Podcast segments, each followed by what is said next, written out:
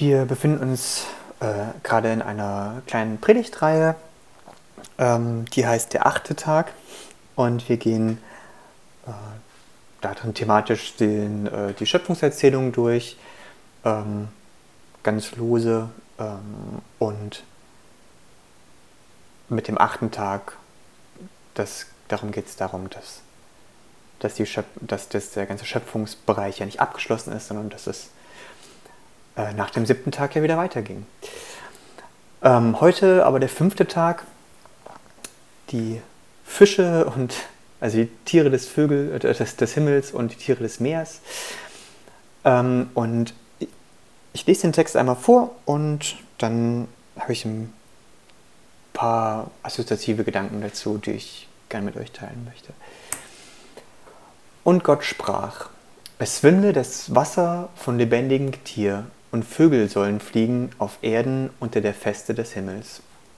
Und Gott schuf große Seeungeheuer und alles Getier, das da lebt und webt, davon das Wasser wimmelt, ein jedes nach seiner Art und alle gefiederten Vögel ein jeden nach seiner Art.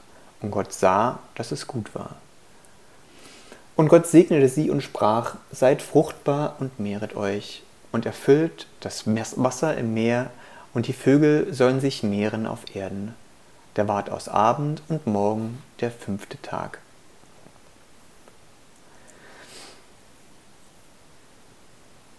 Als ich den Text gelesen habe, ist eine Sache, die mir aufgefallen ist, ähm, dass ähm, der Begriff hier für, für, diese, für die ganzen Lebewesen, also das lebendige Getier und äh, die Vögel, dass der Begriff, der dafür verwendet wird, ähm, Nefesh ist. Also Nefesh ist dieser hebräische Begriff, der in, in, den deutschen Bibeln in der Regel mit äh, Seele übersetzt wird und das ist halt nur ein Übertrag, also es ist jetzt keine 1 zu 1 Übersetzung ähm, und bedeutet sowas wie ähm, irgendwie Leben oder wortwörtlich übersetzt ist es, ist es die Kehle, ähm, äh, wo man, man dann sagen kann, wird die Bedürftigkeit ausgedrückt oder dieses äh, quasi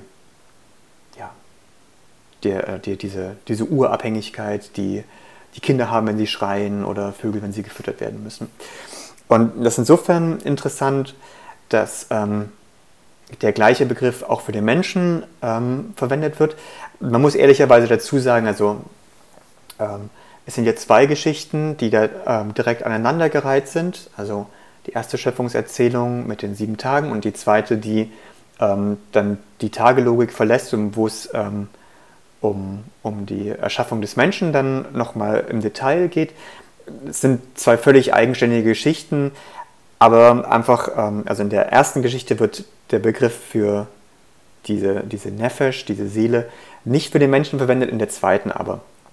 Ähm, deswegen ist es ein kleines bisschen, äh, ein kleines bisschen ein Stretch, und deswegen sollte man es nicht zu sehr überbetonen, ähm, aber von dem Grundprinzip her ähm, ist äh, die Idee, dass darin ja auch ausgedrückt wird, dass es keinen Wesensunterschied gibt zwischen den Tieren und den Menschen. Denn beide sind geschaffen, beide sind ähm, bedürftig im Sinne von dem, dass sie von Gott ihr Leben bekommen.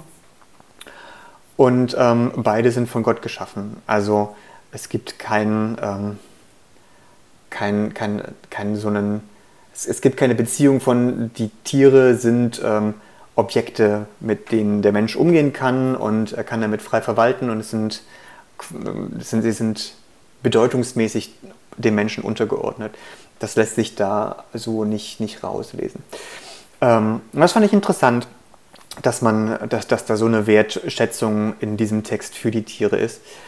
Ähm, und das ist dann auch insofern interessant, weil ähm, in dieser ersten Schöpfungserzählung ähm, steht am Ende ja dann die, äh, die Aufforderung, oder nicht die Aufforderung, aber die Aufgabe oder den Auf, der Auftrag an den Menschen, dass, dass sie sich die Tiere zu Untertanen machen sollen.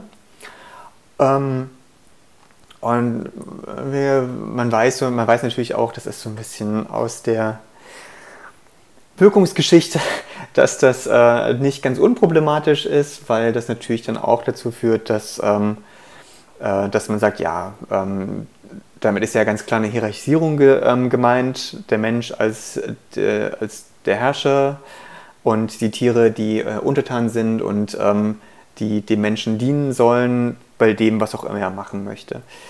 Ähm, dass das so nicht intendiert gewesen sein kann, ähm, sieht man halt in diesen Sachen, dass beide von Gott kommen, dass beide die gleiche Abhängigkeit von Gott haben und auch vor allen Dingen in dem, dass dann in diesem Auftakt, also dass in dem Auftakt, wo ähm, dann im, am sechsten Tag ähm, die Menschen geschaffen werden, äh, steht ja da, lasst uns Menschen nach unserem Bilde machen.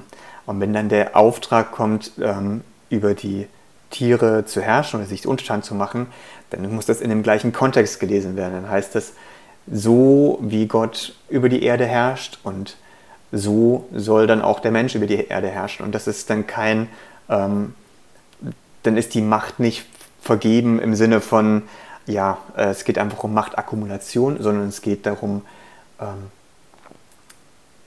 das in der gleichen, äh, in, in der gleichen Art und Weise, in der gleichen Herangehensweise und der gleichen Verantwortung zu tun wie Gott. Und die Art, wie, ja, es ist, kann, ich könnte, man könnte verkürzt auch sagen, die Art, wie Gott über die Erde herrscht, ist, ähm, dass er das Leben auf der Erde fördert ähm, und dass er, dass er Gutes will. Auch interessant, ähm, das zwar jetzt nicht mehr der Teil von dem fünften Tag, aber ähm, in dem sechsten Tag gibt es dann einen Bereich, wo was zum Essen steht. Und es ist ganz interessant, dass in dem kompletten Bereich zu Herrschaft, den, den der Mensch über die Tiere hat, ähm, dass es in dieser Vision noch kein, ähm, dass, dass diese Herrschaft noch kein Aufessen ähm, enthält. Also ich, ich gehe ganz stark davon aus, dass die ähm, also man, man muss die, die, diese Genesis-Geschichte schon auch mit, einem bisschen, mit einer gewissen Utopie lesen. Ähm, und mit, ich würde sagen, da ist auch eine gewisse ähm, endzeitliche Perspektive mit drin. Ähm, wenn man sagt, das ist das Ideal, wo wir am Ende wieder hinkommen, dass, ähm, dass es äh, ein gemeinsames Leben gibt, bei dem man nicht den anderen äh, vernichten muss, um selber leben zu können. Also quasi in der Geschichte sind alles Vegetarier, ähm, alle Tiere und alle Menschen.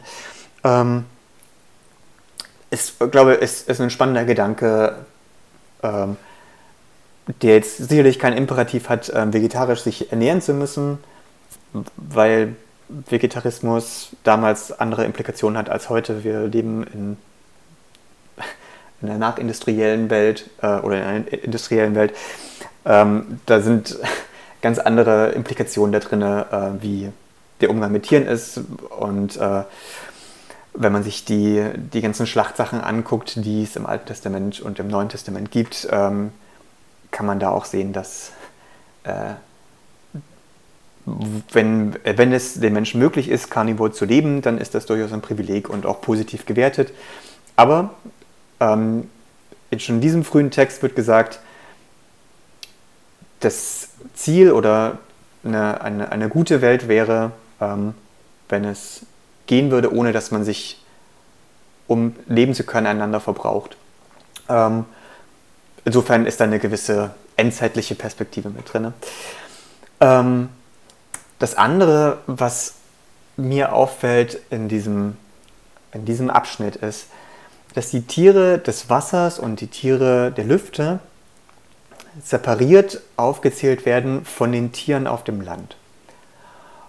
Und ich glaube, dass ähm, das durchaus absichtlich ist, weil ähm, Wasser und, die, und der Himmel sind immer Lebensräume, die nicht für den Menschen sind. Also alles, was dort passiert, passiert so ein bisschen außerhalb von dem, was der, was, was der Mensch ist. Er ist dort nie zu Hause. Also man kann zwar mittlerweile ähm, mit Schiffen auch viele Kilometer in die Tiefe tauchen und man kann mittlerweile mit Flugzeugen in die Luft fliegen, aber ähm, trotzdem bleibt es so, dass ähm, man, man ist dort nur zur Durchreise. Es ist einfach nicht der Lebensraum, in dem, ähm, in dem das da ist, was wir Menschen brauchen, um leben zu können. Es, äh, genau, aber es ist halt ein Sehnsuchtsort. Ich habe hier dieses Bild genommen äh, vom, vom Rhein, weil also uns macht Wasser wahrscheinlich nicht mehr so viel Angst.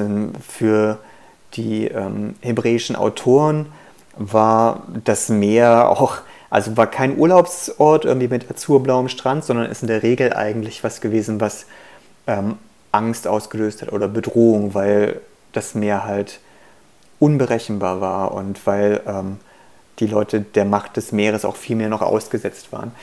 Aber selbst in dem gezähmten Rahmen, den wir heute haben, wenn ich am Rhein stehe, finde ich es auch netter, irgendwie am, am, am Rand dort irgendwie ein bisschen äh, zu stehen, vielleicht auch irgendwie, weiß ich, die Füße ins Wasser zu tippen.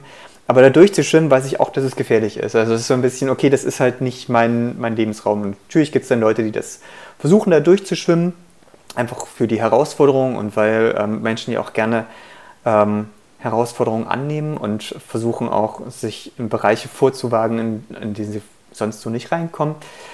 Ähm, aber auch wenn man, wenn man damit bedenkt, dass ja auch im Rhein schon immer wieder Leute ertrinken bei diesem Versuch, merkt man auch, dass äh, so ganz ohne ist es nicht, man hat diese Elemente nicht unter Kontrolle. Und trotzdem ähm, sind es so Sehnsuchtsorte. Ähm, was kann man da für sich so jetzt aus diesem, aus diesem kurzen Vers irgendwie rausziehen? Ja, man kann so das Offensichtliche. Ähm, dass man sagt, ja, ähm, es geht um, dass, dass Menschen mit der Natur äh, in, einer, äh, in einer Gegenüberbeziehung miteinander umgehen und nicht in einer exploitativen, sprich, dass man ähm, die Natur benutzt, um für sich irgendwas rauszuziehen, um für sich Gewinn zu machen, sondern dass es ein, ein, eine, äh, eine Interdependenz, also ein, äh, ein Zusammenspiel ist, ähm, bei der alle Parteien voneinander abhängig sind. Das ist relativ klar, auch relativ unstrittig. Aber ähm, ich habe mir gedacht, so ja, das, da kann man jetzt wahrscheinlich so viel jetzt nicht rausziehen für den Alltag. Aber ähm, wenn man sich diese Elemente mit Himmel und Wasser nimmt und diesen Aspekt, dass es beides Lebensräume sind, die, der Mensch, die dem Menschen so ein bisschen verschlossen sind, ähm, dann kann man doch vielleicht einen Übertrag wagen. Ich probiere das mal. Also ich beobachte gerne hin und wieder Vögel, also jetzt nicht exzessiv, ich fahre jetzt nicht extra an einen Ort, um, ähm, um Vögel zu beobachten, aber wenn ich spazieren gehe und ähm, dann irgendwie Vögel an mir vorbeifliegen oder ich, ich ähm, ja, gerade an der Stelle sind, wo Vögel sind, dann halte ich auch gerne an und schaue irgendwie und beobachte, was die so machen. Ähm, und finde das äh, meistens sehr schön. Also dann zu sehen, wie die Vögel irgendwie rumhüpfen und dann irgendwie wegfliegen und die Vögel sind an Orten, die für mich entweder überhaupt nicht zugänglich sind, also wie zum Beispiel auf einem Strommast, ähm, oder ähm, nur mit sehr viel Aufwand, wenn es irgendwie ein Baum ist oder was, wo ich dann viel Arbeit reinstecken müsste, um dorthin zu kommen. Ähm, aber wenn ich es aus der Distanz beobachte, ist es, ist es sehr schön. Es ist ähm, ich, ich kann das mir anschauen und, und freue mich darüber, dass, dass die Vögel da das machen, äh, also rumfliegen und so.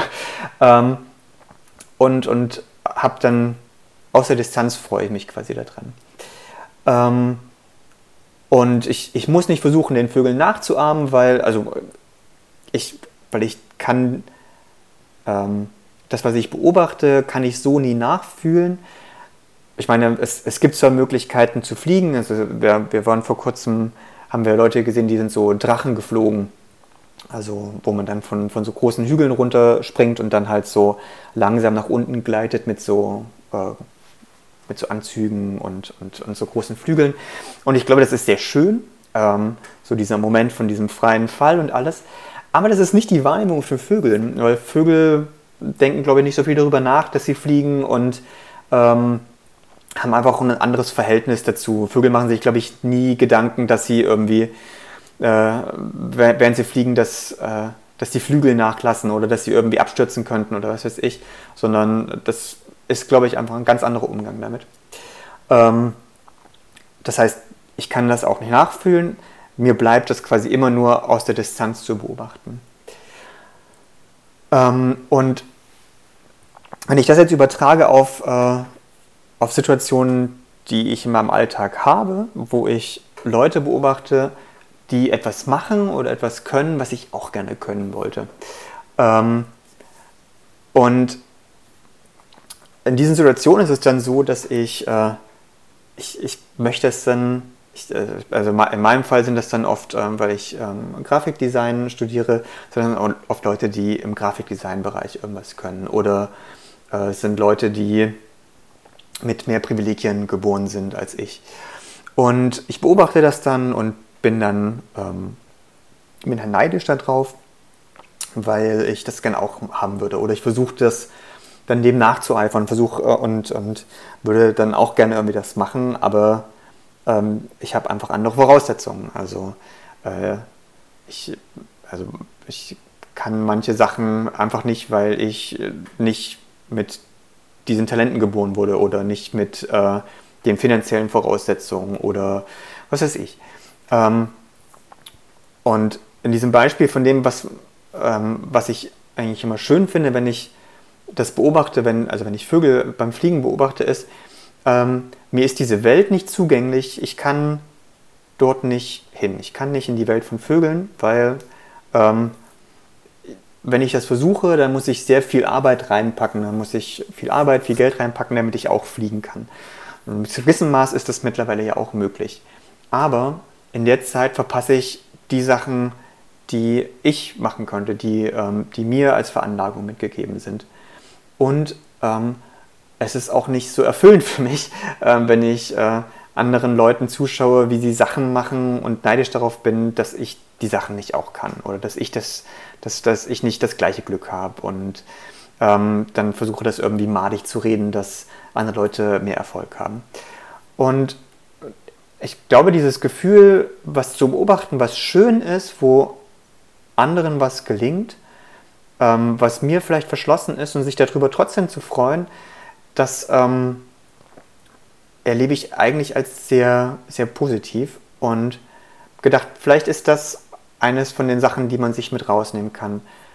Die Lebewesen des Wassers und der Luft sind ganz bewusst getrennt genannt von den Tieren des, des, des Landes, weil es immer Räume sind, in die, die dem Menschen zu einem gewissen Grad verschlossen sind. Er ist dort nicht zu Hause, ähm, er kann sich gewisse Teile davon aneignen und erobern, aber es ist immer ein Fremdraum für den Körper, für den, für den Menschen. Aber nichtsdestotrotz ist es einer, der den Menschen inspirieren kann, ähm, der Freude bereitet, der ähm, den Menschen auch äh, versorgt. Ähm, aber so dieses ähm, Wissen, wo man, wo man was die eigenen Fertigkeiten und der, und der eigene Ort ist und sich an dem freuen, was anderen gelingt, auch wenn man das selber vielleicht nicht erreichen kann, habe ich gedacht, das könnte doch eine, eine schöne, ein, ein, ein, ein schöner Übertrag von dem sein, was in dem, in dem Text angesprochen wird.